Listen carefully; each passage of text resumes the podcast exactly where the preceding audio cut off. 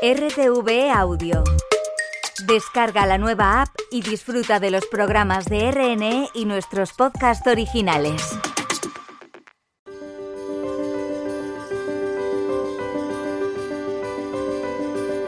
Cinco continentes. Un programa realizado por el área de internacional de Radio Nacional de España.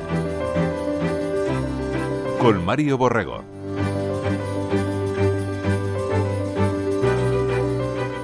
Hola, ¿qué tal? ¿Cómo están? Bienvenidos a Cinco Continentes. Las afueras de Moscú han sido o están siendo el escenario hoy del entierro de Alexei Navalny, el opositor más destacado que ha tenido Vladimir Putin durante los últimos años.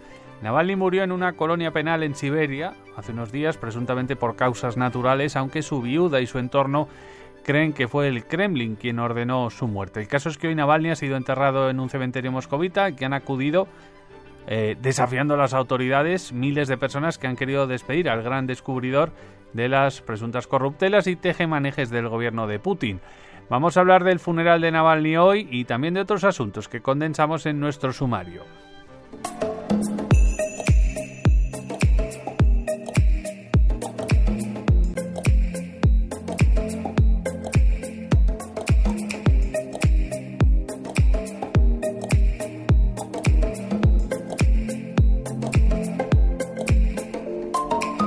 Sumario que nos trae Isabel de Herrera. Buenas tardes, ¿Qué tal? Buenas Isabel, tu nombre. Buenas tardes. Hoy conoceremos en Cinco Continentes el caso de una activista rusa que teme volver a su país natal y que lleva mucho tiempo esperando aquí en España a que se le conceda asilo político. Nos fijaremos en la presión internacional sobre Israel tras la muerte ayer de 112 personas en Gaza durante un caótico reparto de ayuda humanitaria. Hablaremos de la visita de ayer de, a la frontera con México, tanto por parte del presidente de Estados Unidos, Joe Biden, como de Donald Trump, el candidato republicano. Tendremos precisamente una entrevista sobre el fenómeno migratorio y su importancia en las elecciones estadounidenses presidenciales de noviembre. Además, sabremos qué se espera de otros comicios, los legislativos en Irán. Gracias, Isa. Hasta luego. Cinco continentes, de lunes a viernes a las 7 de la tarde en Radio 5.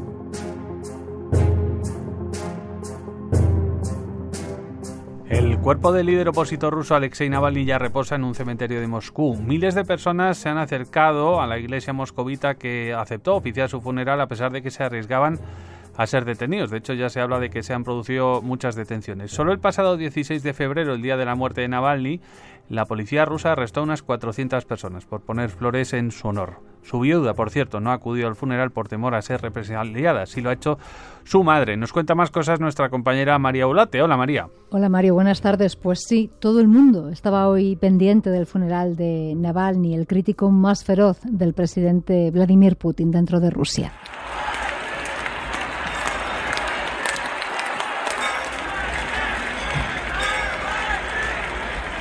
Y así, entre aplausos, entre ovaciones, coreando el nombre de Navalny, miles de personas recibían esta mañana el féretro a su llegada a la Iglesia Ortodoxa de Moscú, donde se ha oficiado un breve funeral antes de que el cuerpo fuera llevado al cementerio. Navalny, como decíamos, ha sido quizá el peor eh, opositor de Putin dentro de Rusia. Murió a los 47 años en una prisión del Ártico, fue el 16 de febrero, lo que provocó las acusaciones de sus partidarios de que había sido asesinado. El Kremlin ha negado cualquier participación del Pero muchas voces dan por sentada su implicación. Por ello, hoy en el funeral había miedo, miedo a que hubiera cargas policiales y miedo a posibles detenciones por asistir simplemente a despedir a Navalny. Tenía mucho miedo. Hemos venido pronto y esperado mucho tiempo escondiendo las flores y la cámara, pero ahora me he dado cuenta de que necesitamos hablar sin reservas. Hemos escuchado lo que decía una vecina de Moscú, de mediana edad, pero lo cierto es que en los exteriores de la iglesia había personas de distintas generaciones. Por ejemplo, Camila, una mujer muy joven que reconocía que sentía cierta presión por haber asistido a esta despedida, pero que al final esa presión se ha difuminado porque son muchos los que se han acercado hasta allí. A decir verdad, aseguraba, es muy agradable para mí estar aquí en compañía de personas con ideas afines. Aquí, no sé, hay más de 10.000 personas y nadie tiene miedo. Cada uno sabe lo que quiere. Hemos venido solo para honrar la memoria de una persona que no tenía miedo a nada. Y, por cierto, admiro enormemente a Julia Navalnaya. No sé si es correcto hablar de ello, pero creo que es una persona fuerte.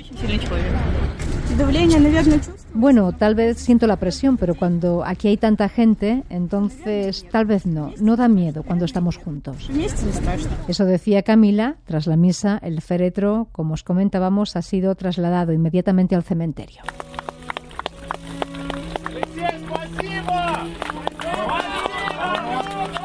El funeral pone fin a una incansable lucha por parte de la madre del líder opositor para que le entregaran el cuerpo de su hijo y para poder enterrarlo. Estos días muchas funerarias de Moscú habían puesto pegas para encargarse del entierro. Hoy su viuda, Yulia Navalnaya, le despedía a través de la red social X agradeciéndole 26 años de felicidad. Navalnaya ha sido muy crítica públicamente con Putin desde que se conoció el fallecimiento de su marido.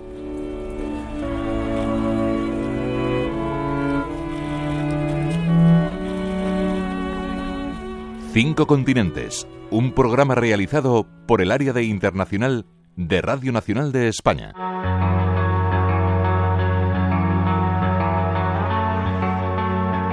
Gracias María. Vamos a seguir hablando de Rusia y de personas que no cuadran en la visión del gobierno que preside Vladimir Putin. Es el caso, por ejemplo, de Anastasia, una activista que es lesbiana, es feminista y es abogada. Está aquí en España desde 2021 esperando que se le conceda asilo político porque no puede volver a Rusia debido a sus convicciones y al riesgo que asegura correr. Nuestro compañero Alex Ershoff de la emisión rusa de Radio Exterior de España ha podido hablar con ella. Hola Alex. Buenas tardes Mario. La cárcel o la muerte son las dos amenazas que se ciernen sobre la vida de Anastasia si vuelve a su país, Rusia. Тут не только речь о том, что да, меня могут посадить в тюрьму, но и речь о том, что могут даже и убить. No solo se trata de que me detengan, sino también de que me maten. Anastasia es una activista rusa LGBTI, feminista y abogada internacional que está a la espera de ser reconocida por España como refugiada. Además de por su orientación sexual, Anastasia sabe que no puede volver a su país por haber mostrado su rechazo y oposición a la invasión rusa de Ucrania. De hecho, su familia ya ha sido amenazada por la FSB, el servicio secreto, la antigua KGB rusa. Мне прямым контекстом моим родителям, э, моей маме сказали, что если ваша дочь вернется, она предатель Родины, она пропагандистка ЛГБТ, она сядет в тюрьму. Me dijeron directamente a mí, a mis padres, a mi madre, que soy una traidora de la patria, una propagandista LGBT y que si vuelvo a casa me van a encarcelar. El miedo a las represalias en Rusia ha llevado a Anastasia a pedir protección internacional en España. Un proceso, el de solicitar asilo, muy complejo y difícil porque cada comunidad autónoma tiene sus propias normas y reglamentos. En Valencia, donde se encuentra actualmente Anastasia, es obligatorio estar empadronado en la ciudad para poder solicitar una cita en extranjería. He estado intentando obtener una cita durante más de seis meses. Anastasia dice que ha podido obtener la cita gracias al apoyo de CEAR en Valencia. Беженство – это длительный процесс. По закону он длится 6 месяцев с пролонгацией до 12. Но теория El proceso de obtención de asilo es lento, cuenta Anastasia. El plazo establecido por la ley es de seis meses, con la posibilidad de prolongarse hasta un año. Sin embargo, en la práctica es común que las personas esperen dos años o más. Según los datos de CEAR, España sigue siendo uno de los países que más solicitudes de asilo recibe en Europa, pero solo el 12% de estas solicitudes terminan siendo resueltas favorablemente. Desde extranjería se justifica por el gran volumen de trabajo y la falta de personal como factores que contribuyen a este retraso en el proceso.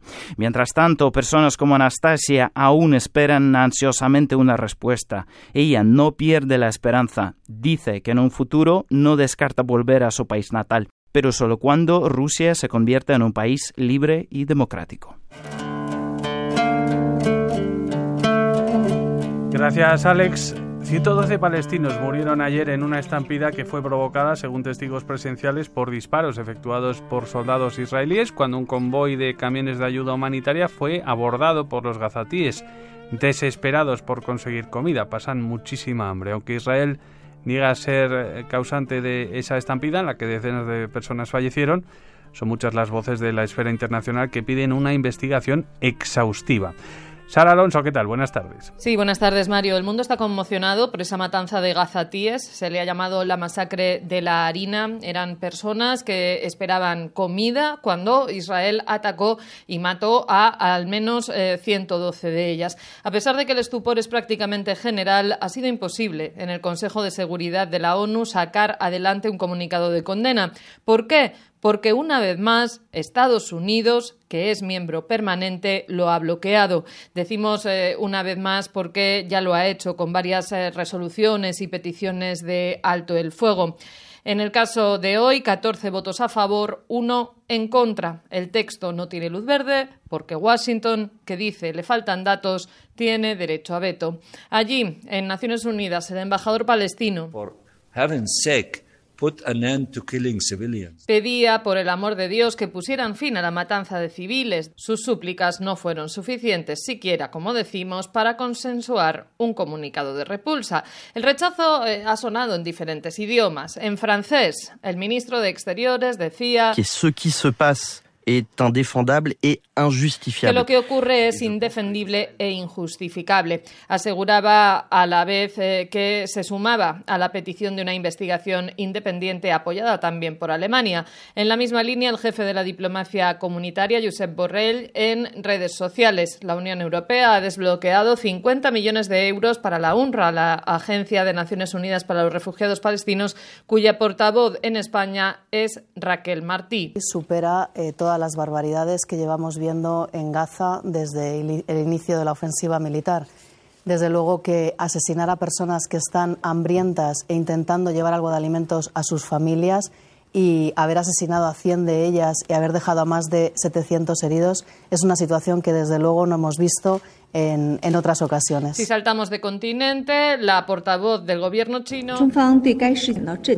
aseguraba estar en shock por lo ocurrido. Pedía a todas las partes y en particular a Israel que cese el fuego, que proteja a los civiles y que permita la entrada de ayuda para evitar una catástrofe humanitaria de mayor calado. En América del Norte, en Canadá, esto es una pesadilla y la violencia tiene que parar, aseguraba la ministra de Exteriores. En el Cono Sur, líderes como el colombiano Petro o el brasileño Lula usan un lenguaje más contundente. El primer ministro de Israel está practicando un genocidio. El primer ministro de Israel está perpetrando un genocidio. Hoy hay eh, cumbre de la Comunidad de Estados Latinoamericanos. Se abordará este tema. Estará también allí el secretario general de Naciones Unidas, Antonio Guterres.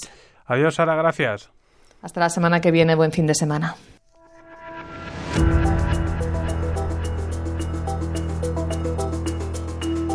Ayer fuimos testigos de una imagen muy poco común, la de ver al actual presidente de los Estados Unidos y a su antecesor en el cargo visitar la frontera con México el mismo día. La idea era dar su visión del problema de la inmigración, que será uno de los asuntos clave de cara a las elecciones presidenciales del mes de noviembre. Donald Trump quiere deportar a los inmigrantes ilegales y restringir la llegada de inmigrantes legales, mientras que Joe Biden el actual mandatario dice que no ha podido hacer gran cosa en esta materia por culpa de la falta de acuerdo en el Congreso. Vamos a saber más detalles de la visita de ambos con nuestra corresponsal en Washington, María Carou. Hola María, buenas tardes. ¿Qué tal, Mario? Buenas tardes. Bueno, pues empezamos si quieres por la visita de Biden, ¿no? ¿Qué es lo que dijo Biden cuando se acercó a la frontera ayer? Bueno, el presidente de los Estados Unidos fue ayer a Brownsville, que es uno de esos puntos fronterizos entre Texas y, y, los Estados Unidos, visitó a los agentes y a los trabajadores en la zona y aprovechó para hacer un llamamiento directo a Donald Trump. Join me, or I'll join you. Únete a mí o yo me uno a ti. Digamos al Congreso que apruebe la ley negociada por ambos partidos, decía Joe Biden. Se refiere al proyecto en el que han estado trabajando durante cuatro meses, tanto el Partido Demócrata como el Partido Republicano. Consiguieron hace un mes más o menos eh, un acuerdo, eh, un proyecto, un primer acuerdo para un proyecto de ley que incluye más recursos para la frontera, más oficiales, endurecer las condiciones para acceder al asilo, eh, facilitar que las expulsiones eh, se hagan de forma más rápida. La propuesta, como decimos, la negociaron los dos partidos, pero cuando llegó la hora de la verdad, la hora de debatirla y de aprobarla en el Congreso, Donald Trump dio la orden a los suyos de que no lo hiciesen, porque eso de alguna manera sería tanto como dejarles sin uno de sus principales argumentos de campaña. Ambos sabemos que esta es la ley de seguridad en la frontera más contundente y más eficaz que este país ha visto nunca, decía ayer Biden, de nuevo dirigiéndose a Donald Trump. El presidente de los Estados Unidos en los últimos tiempos ha ido endureciendo su postura. De hecho, él apenas ha hablado de, inmigración en sus tres años de mandato, pero cada vez más ha entrado en este debate, eh, ha reconocido que el sistema está roto, que no funciona dentro de los Estados Unidos y ahora su objetivo electoral de aquí a noviembre enviar este mensaje, ¿no? Que si no hay mejoras, si no hay refuerzos en la política en la frontera, es porque Donald Trump no quiere pactarlas con él, no quiere pactarlas con los demócratas. Trump también estuvo en la frontera, ¿no? También en Texas. Claro, para él, para Donald Trump, este asunto de la inmigración es clave, es el, tema central de su campaña electoral. En todos sus mítines repite que Estados Unidos vive una invasión migratoria y siempre, sin aportar ninguna prueba, dice que hay países del mundo que están literalmente vaciando sus cárceles y sus manicomios en los Estados Unidos. Dice directamente que los migrantes son delincuentes y que la culpa de todo es de Joe Biden. Es una invasión de Joe Biden durante los últimos tres años. Es el peor presidente, decía ayer, que hemos tenido nunca. Donald Trump promete que si vuelve a la Casa Blanca, su primera eh, medida será impulsar una deportación masiva de inmigrantes en situación irregular. Y ayer, en una entrevista en la cadena Fox, iba un poco más allá. Asegurando que si vuelve a ser presidente, dará inmunidad a la policía para que deporte a esos inmigrantes en situación irregular. Lo cierto es que el discurso de Donald Trump cala en la convención de los conservadores que se celebró en Washington la semana pasada, todas las personas, todos los asistentes con los que hablamos decían que los inmigrantes y los supuestos problemas de seguridad que generan son su principal inquietud y según las encuestas, la inmigración es ya la principal preocupación de los ciudadanos en este país. Cuatro de cada diez creen que Estados Unidos corre el riesgo de perder su identidad y esa cifra sube a siete de cada diez entre los votantes republicanos. Gracias, María. Buen fin de semana. Igualmente, María. Hasta pronto.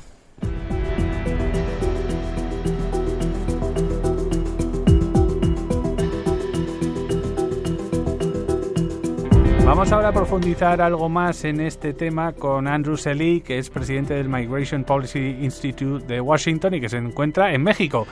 Hola Andrew, ¿qué tal? Buenas tardes. Muy buenos días, Mario. Andrew, el día de ayer fue cuanto menos curioso, ¿verdad? Ver a Biden y Trump el mismo día en la frontera no es algo que ocurra muy a menudo, desde luego. No, para nada. Yo, yo creo que fue por coincidencia pero obviamente en medio de una campaña presidencial los dos lo aprovecharon para, para poner posturas distintas, demostrar cómo manejarían la frontera, el tema migratorio de forma muy distinta, ¿no? Y en, en el caso de Trump era decir que Biden es un desastre, en el caso de Biden era decir que lo que decía Trump era inviable, pero también exhortar a Trump y a los seguidores de Trump que se sumaran con él a una solución. Fue interesante, fue, fue algo inédito. Claro, es verdad que eso sí fue quizá de lo más llamativo, ¿no? Esa, no sé si se puede decir que fue una sorpresa o no, esa petición o esa exhortación de Joe Biden a Trump llamándole a trabajar juntos para que se apruebe eh, el, ese paquete legislativo eh, eh, sobre el tema migratorio en el Congreso. Sí, yo, yo esperaba que Biden iba a anunciar algunas medidas unilaterales del Ejecutivo, pero decidió no hacerlo, o porque no están listos todavía con, con eso, o quiere primero presionar al Congreso. Yo, yo creo que hay dos lecturas con Biden. A mí, uno es que de veras todavía quiere, quiere ver si hay vida en el paquete que negociaron. Y yo creo que hay un poco de vida, ¿no? Es, es un paciente que no hay que darle muchas esperanzas, pero pero no tiene mucha esperanza de supervivencia, pero, pero sí hay un poco todavía, todavía tiene signos vitales, aunque sean leves, ¿no? Entonces, creo que Biden está haciendo un último empuje a ver si hay un acuerdo, porque además el acuerdo migratorio está es parte de un acuerdo sobre Ucrania y otros temas, ¿no? Y, la otra lectura, obviamente, es que Biden simplemente está preparando el público para que, que falle esto, que no salga la reforma, que tenga que hacer cosas unilaterales, y que culpe a los entonces a los republicanos y a Trump en especial. Biden eh, también dice que no ha logrado acabar con el problema de la inmigración ilegal, eh, diciendo que es el Congreso y que no le permite actuar con más contundencia, es decir, como que tiene las manos atadas. ¿Es esto verdad o a medias? Sí, es, es verdad. A mí la verdad es que las medidas necesarias, que son recursos para las agencias en la frontera, una reforma del sistema de asilo, de, requieren de, legislación. Y si lo hacen de unilateral como medida ejecutiva, va a ser eh, probablemente va a ser enjuiciado en las cortes, va a ser dirimido en las cortes y, y no tiene tanta posibilidad de éxito. Entonces, sí es cierto, lo que podrían ser los opositores, obviamente, van, tienen razón, pero porque tardó cuatro años en hacer esto, ¿no? Tres años y medio en hacer esto. Y eso también es cierto, ¿no? I algunas de esas medidas deberían haberlos buscado antes para, para realmente hacer una reforma profunda del sistema de asilo, tratar de dotar de las, las agencias de recursos. Y la consecuencia ha sido un, un auge en el número, un aumento muy notable en el número de personas llegando a la frontera, 2.4 millones de, llegadas, no de personas, pero de llegadas el año pasado. Algunos son duplicados, uh, pero un número muy grande y la mayoría no tienen más remedio que, que darles, que dejarlos entrar al país. Y eso sí, sí genera una desconfianza en el público norteamericano sobre el sistema migratorio y Biden tardó mucho en tratar de enfrentar esto. Trump decía eh, no hace mucho que quiere volver a aplicar, si gana las elecciones, su política del año 2019, esa de Remain in Mexico, ¿no? Quédate en México. ¿Es factible a día de hoy ese programa? ¿Cree que podría funcionar? Mira, depende mucho de la relación con el gobierno mexicano, porque el gobierno mexicano tiene que aceptarlo. Yo, nosotros tenemos algunas dudas también sobre la factibilidad de hacerlo a escala. La verdad es que lo que salvó a Trump la vez pasada, está aumentando la migración mucho, mucho, mucho, y de pronto vino COVID, ¿no? Y con COVID bajó la movilidad en general, ¿no? Y, se volvió muy difícil cruzar fronteras, bajó el número de personas que estaban en movilidad, que estaban migrando hacia el norte. Entonces, fue muy difícil en el momento. Lo que sabemos de la vez pasada que lo hizo Trump, y tuvo algún efecto quizás en, en los flujos, pero fue muy difícil que lo hicieran a, escala y requiere de muchos recursos manejar ese programa. Entonces tenemos algunas dudas logísticos. A mí no, otros van a criticarlo de cuestión moral y si es justo que la gente espere en un país donde hay, hay problemas de seguridad, pero yo creo que de forma logística no sabemos ni siquiera si, si puede hacerse a escala como él está planteando. Andrew, usted se encuentra ahora en México. ¿Qué importancia tiene este país en todo este problema? Lo mencionaba hace unos segundos. ¿Qué papel juega? Porque además hay elecciones en junio. AMLO, Andrés Manuel López Obrador, no va a poder continuar como presidente y no sabemos eh, si ganará eh, su sucesora, digamos Claudia Sheinbaum, ¿no? o si lo hará Xochitl Galvez. Eh, y si México puede cambiar sustantivamente o sustancialmente su política hacia lo que ocurre en la frontera con Estados Unidos. Totalmente. Mira, la relación entre Estados Unidos y México es muy parecida a la relación entre España y Marruecos, ¿no? Con muchos matices distintos y contextos diferentes y todo lo que quieras, pero, pero hay un poco de pensamiento mágico en el gobierno de Estados Unidos, tanto entre republicanos como demócratas, de que México puede parar los flujos. Es, eso no es cierto y, no es cierto porque Estados Unidos no puede parar los flujos, como México que tiene menos inversión en el tema migratorio, instituciones un poco menos sólidas, va a poder hacerlo, lo que, lo que Estados Unidos no puede. Lo que sí es cierto es que, que México, el gobierno mexicano tiene capacidades de interrumpir algunos de los flujos, de disminuirlos un poquito, también de ofrecer asilo y residencia a personas que quieren quedarse en México si se vuelve difícil entrar a Estados Unidos, de negociar el retorno de algunas personas como venezolanos que Estados Unidos no puede deportar a Venezuela, pero puede regresarlos a México si México los acepta. Entonces hay mucho en juego ahí entre Estados Unidos y México. Yo creo que con Biden hay presión, presiones mutuas entre los dos gobiernos con Trump obviamente sería una presión muy fuerte del gobierno de Estados Unidos a México y hay que ver con un nuevo, una nueva presidenta, que seguramente es, va a ser mujer, una nueva presidenta, cualquiera de las dos que sea, cómo reaccionaría a ese tipo de presión. ¿no? No sabemos. ¿eh? López Obrador decidió que era políticamente importante quedar bien con Trump y aceptar sus condiciones. No me queda claro que eso con, con Xochitl Galvez y Claudia Sheinbaum va a ser su respuesta. ¿Quién de los dos, Andrew Biden o Trump, saca más rédito del tema de la inmigración? Entiendo que eh, quizás Trump, porque la base republicana es la que pide más contundencia ¿no? hacia los inmigrantes que cruzan la frontera. Mira, yo creo que los, yo creo que los demócratas han cedido este tema al Partido Republicano por, por no cuidar el, el tema de la frontera. No entendieron el, la gravedad del asunto si pierden la percepción del control en la frontera, ¿no? Y eso ya está generando anticuerpos en, en, la sociedad norteamericana contra Biden, ¿no? Eso no quiere decir que tienen que ser duros, tienen que tener un sistema de asilo que funciona, tienen que repatriar a los que no califican, tienen que dar recursos a las agencias, tienen que hacer cosas sensatas, no es que tienen que ser crueles, tienen que ser sensatas, ¿no? Y no, no hicieron esas inversiones. Y eso ha dado un tema a Donald Trump. Hay que ver, y, y, todas las encuestas nos dicen que el público confía más en los republicanos que los demócratas para manejar la frontera.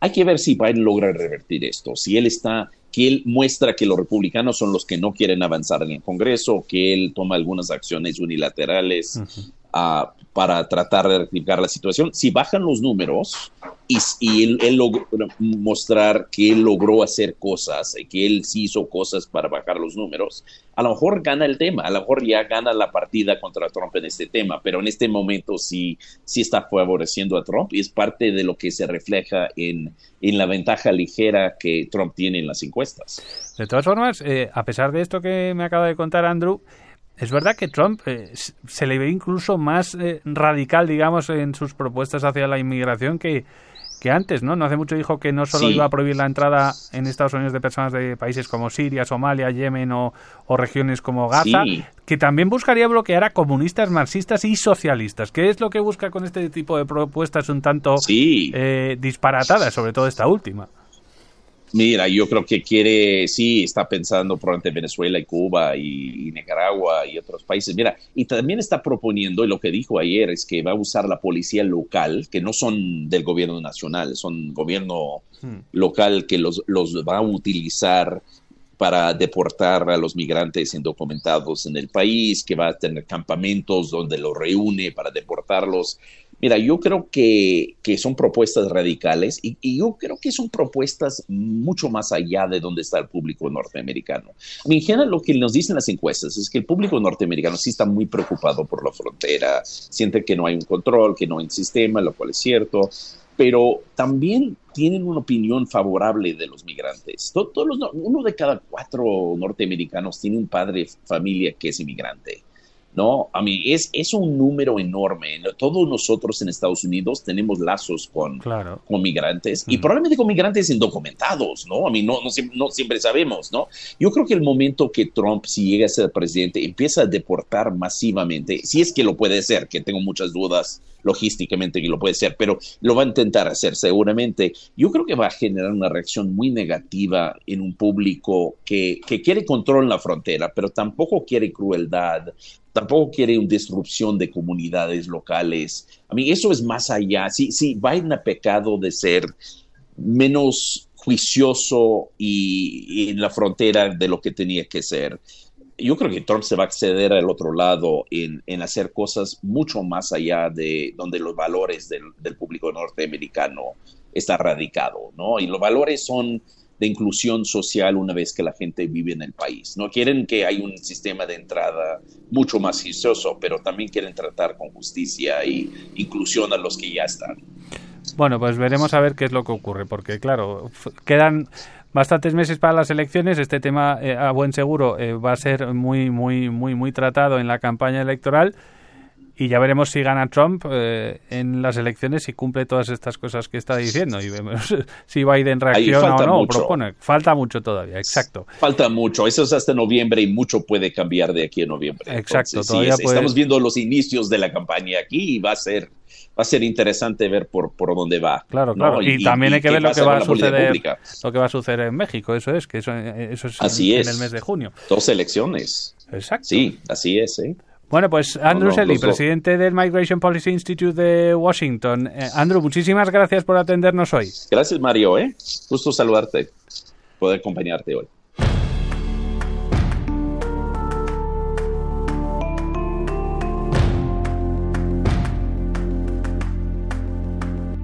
México celebrará elecciones en junio y en Irán hoy se celebran elecciones legislativas, unos comicios en los que se espera que ganen los conservadores y en los que será determinante previsiblemente la abstención. Los comicios se ven como una prueba del apoyo que tiene el régimen iraní, puesto que son los primeros que se celebran en el país tras las protestas derivadas de la muerte de Mahsa Amini en septiembre de 2022.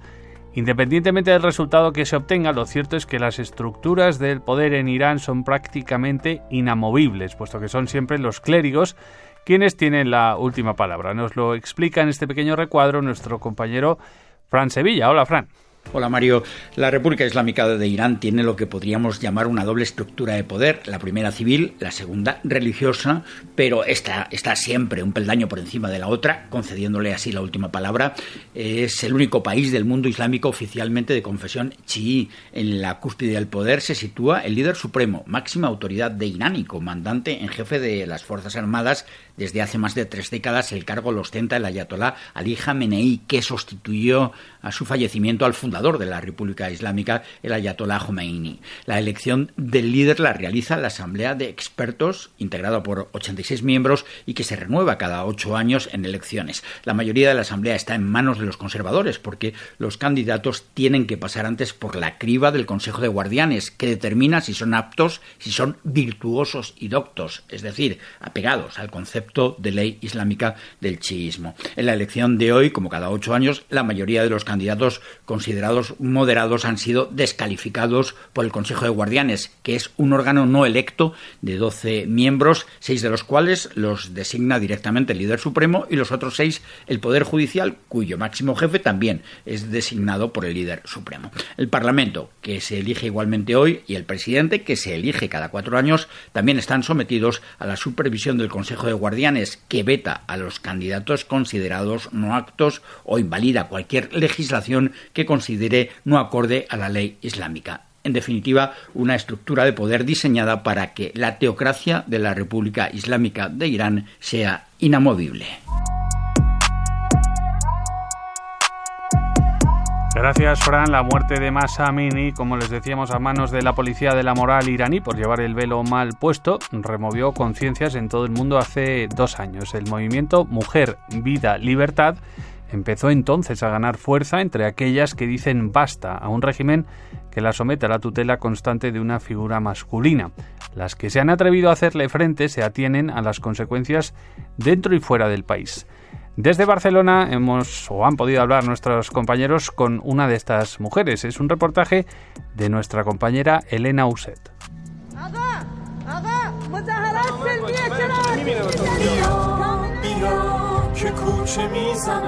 45 años después de la revolución islámica, las mujeres de Irán ven de nuevo cómo el poder político les quita autonomía en todas las esferas de su vida. Lo explica a Radio Nacional la politóloga hispano-iraní Anaita Nasir. Lo que ha pasado es que la sociedad se ha convertido en un elemento opresor que infantiliza a la mujer y que provoca que requiera siempre de una presencia masculina, una tutela a la hora de, eh, tanto en el ámbito educativo como laboral, como profesional, como eh, jurídico, siempre existe esta discriminación. Pero las voces que se oponen al régimen de los ayatolás cada vez son más fuertes. Algunas mujeres salen cada día a las calles a protestar e incluso a quemar el hijab, que sigue siendo obligatorio en su país.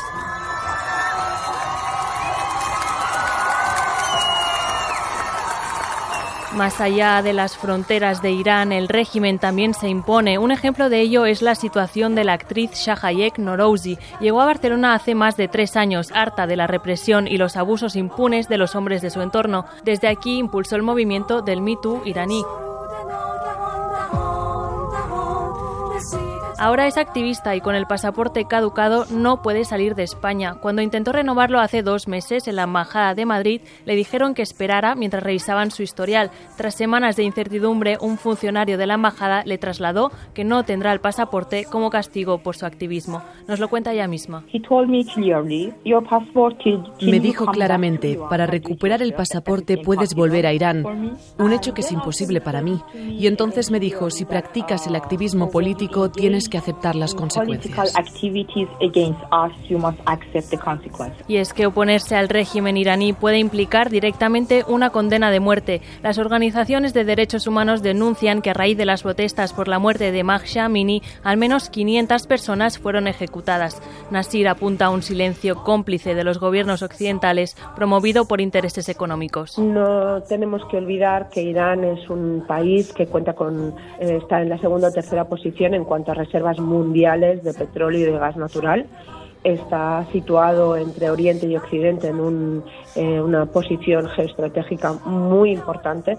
Se ve claramente que hay intereses encubiertos y que muchas veces requieren de un acercamiento mucho más detallado para descubrir el por qué se denuncia o por qué en ciertos casos se aceptan algunas prácticas y en otros casos no. Esta situación permite a Irán extender sus tentáculos hasta Europa. Al menos otras cuatro mujeres activistas están atrapadas, como Shagayek, en Francia, Turquía, Países Bajos y otra también en Madrid. Esta última ya ha pedido asilo como refugiada en nuestro país. Por ahora, Shagayek estudia su situación legal con abogados, pero nos explica emocionada que volver a casa no es una opción. Um, si vuelvo me enviarán a prisión directamente y como activista sé que la sentencia sería la ejecución. Activistas iraníes, entre ellas la Premio Nobel de la Paz Narges Mohammadi, encarcelada, han hecho hoy un llamamiento a abstenerse en las elecciones. Aseguran que lo hacen como herramienta de protesta porque, sea cual sea el resultado, no hay esperanzas de cambio.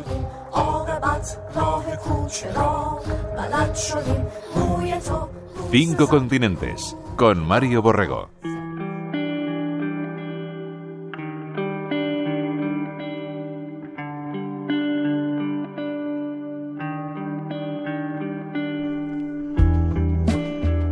Estamos terminando esta edición de Cinco Continentes. Eh, nos vamos a marchar ahora hasta el Ecuador, donde el presidente Daniel Novoa ha cumplido 100 días de mandato muy convulsos, ya saben.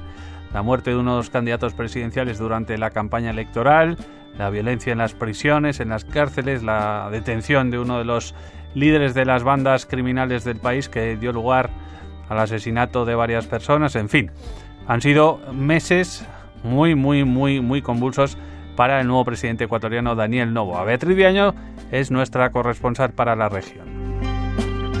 En 100 días, Daniel Novo ha logrado convocar en tiempo récord una consulta popular que se celebrará en el mes de abril, donde los ciudadanos volverán a las urnas para decidir sobre iniciativas relacionadas con temas como la seguridad.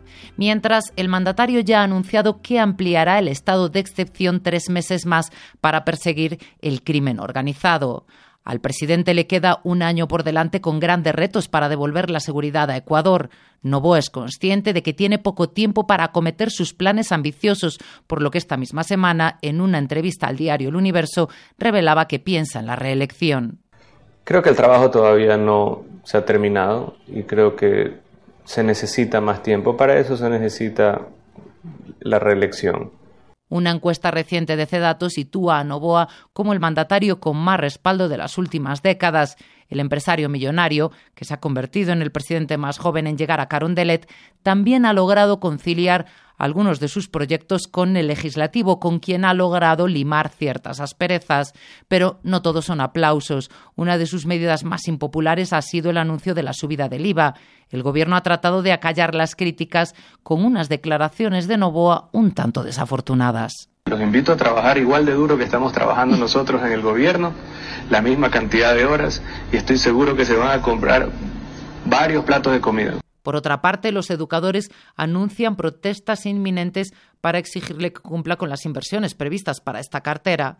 Y justo ahora, cuando se cumplen estos primeros 100 días, Novoa está tratando de lidiar con otra crisis. En esta ocasión se trata de una emergencia climática por las fuertes lluvias que le ha obligado a desplazarse a las zonas inundadas, donde ha prometido unos 11 millones de euros para controlar las inundaciones que ya afectan a más de 100.000 personas.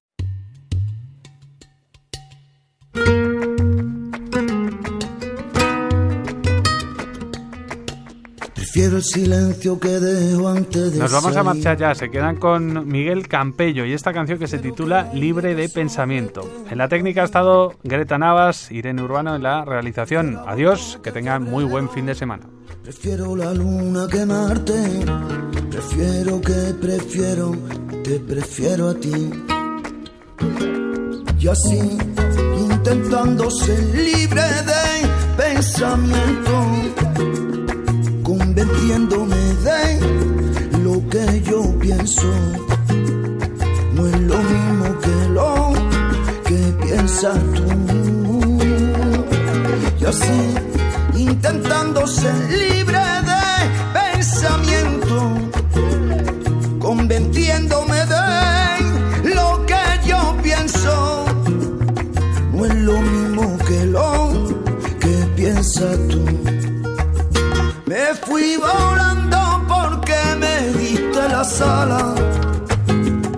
porque de pronto se apagó toda la luz porque la fuente se secó y no queda nada.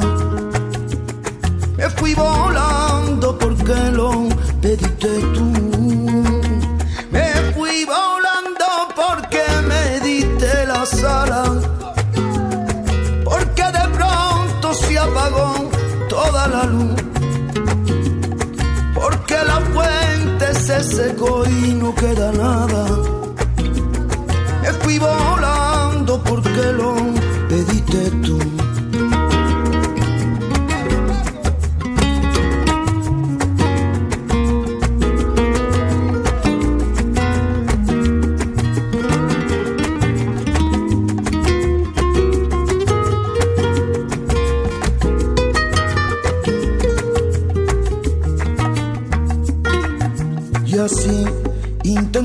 Ser libre de pensamiento, convenciéndome de lo que yo pienso. No es lo mismo que lo que piensas tú. Y así, intentando ser libre